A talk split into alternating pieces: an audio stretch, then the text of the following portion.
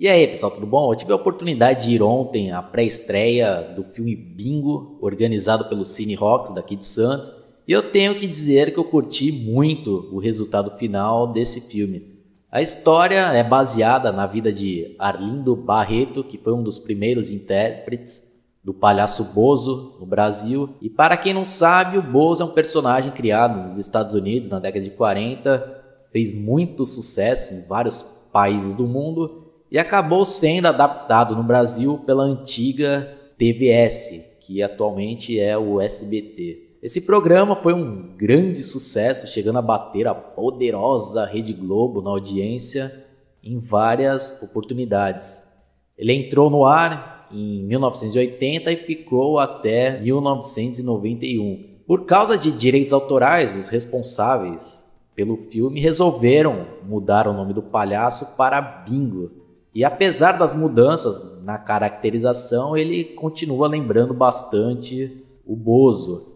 O filme começa nos apresentando o personagem Augusto, que é um ator que faz diversas pornô chanchadas, mas tem o objetivo de conseguir uma grande oportunidade na carreira. Ao decorrer da história, nós ficamos sabendo que a ex-esposa do Augusto é uma atriz famosa que trabalha na novela das oito da Mundial que é o nome fictício que deram para a Rede Globo, e eles também têm um filho pequeno.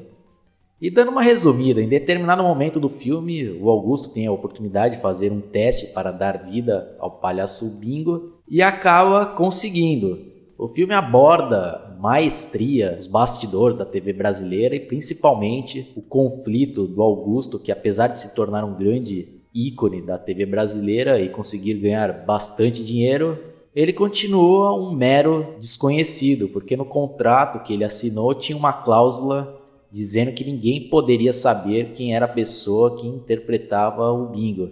Isso aí é um ponto interessante. Eu creio que muitos famosos gostariam de ter essa máscara, né, entre aspas, para fazerem sucesso e depois se tornarem pessoas comuns, né? Tem muitos famosos que, quando atingem a fama, sentem falta dos tempos né, de anonimato. O próprio Silvio Santos, por exemplo, não pode sair na rua, porque além de ter que atender os fãs, ele tem que tomar muito cuidado com assaltos e até mesmo sequestro.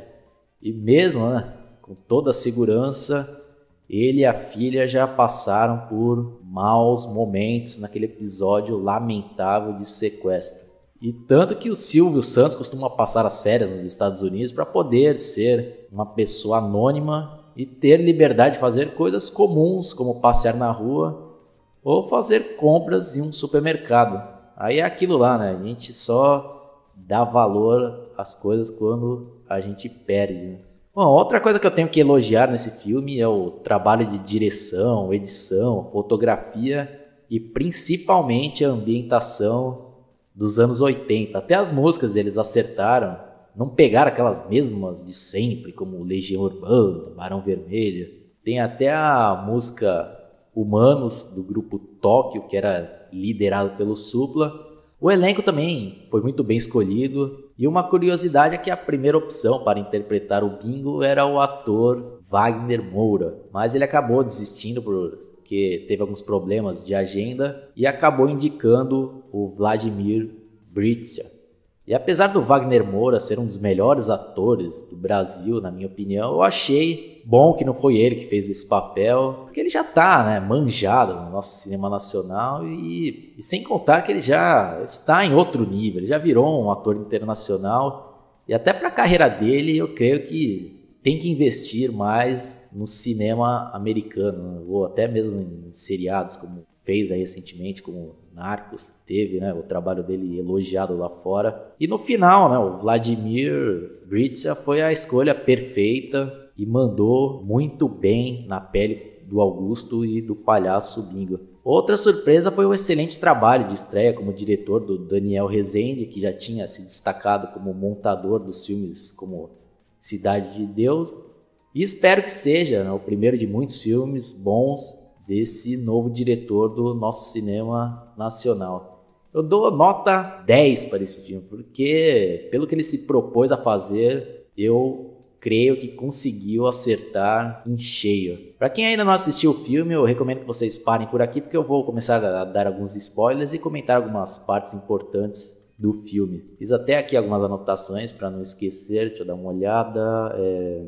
Bom, achei o filme corajoso por mostrar a Rede Globo como os filhos da puta e arrogantes da TV Nacional. E mais surpreendente é que o próprio Pedro Bial aceitou fazer o papel de um dos manda-chuvas da Mundial, que como eu já falei foi o nome fictício que deram para representar a Globo. E uma das cenas mais marcantes do filme é quando a mãe do Augusto, que era uma grande atriz da Mundial no passado, que foi abandonada pela emissora por anos, acaba morrendo. Aí no velório, personagem do Pedro Bial vai lá dar um, uma de bom moço e acaba sendo expulso pelo Augusto, fala umas verdades para ele. E algo que eu observei aí que eu achei bem interessante é o jogo de câmeras que eles fizeram lá para mostrar né, o personagem do Pedro Bial mais alto do que o, o do Augusto. Não sei se o Pedro Bial é mais baixo que ele ou não, mas posso estar errado, mas pelo que eu entendi, né, esse jogo aí de câmeras eles quiseram mostrar a superioridade né, do dono a, da Mundial como se fosse né, o deus da TV brasileira. Né? E algo bem legal que o filme aborda é que o americano, dono da marca Bingo, queria que o programa seguisse os mesmos padrões e roteiros do programa dos Estados Unidos, mas durante os testes o Augusto vê que o roteiro era muito infantil e que não funcionaria para as crianças brasileiras. E foi sugerindo várias adaptações e ele teve que lutar bastante né, para mostrar que estava certo. E tem ideias geniais, como aquela do telefone, no qual as crianças que estavam assistindo em casa poderiam ligar lá para o palhaço e ter aquela interação. E foi, né? Eu não, sei se isso foi real mesmo. Se, eu sei que existiu esse, esse telefone do, do Bozo, mas não sei se foi o Arlindo Barreto que teve essa ideia. Bom, mas enfim, mas aí estamos falando do, do filme aqui. E outro destaque foram as interpretações de momentos clássicos do programa do Bozo, como quando uma das crianças manda o palhaço tomar no cu, né? Pelo telefone, e quando uma criança pede para o palhaço falar mais alto e ele sobe num banco e pergunta: Ah, agora tô falando mais alto, né?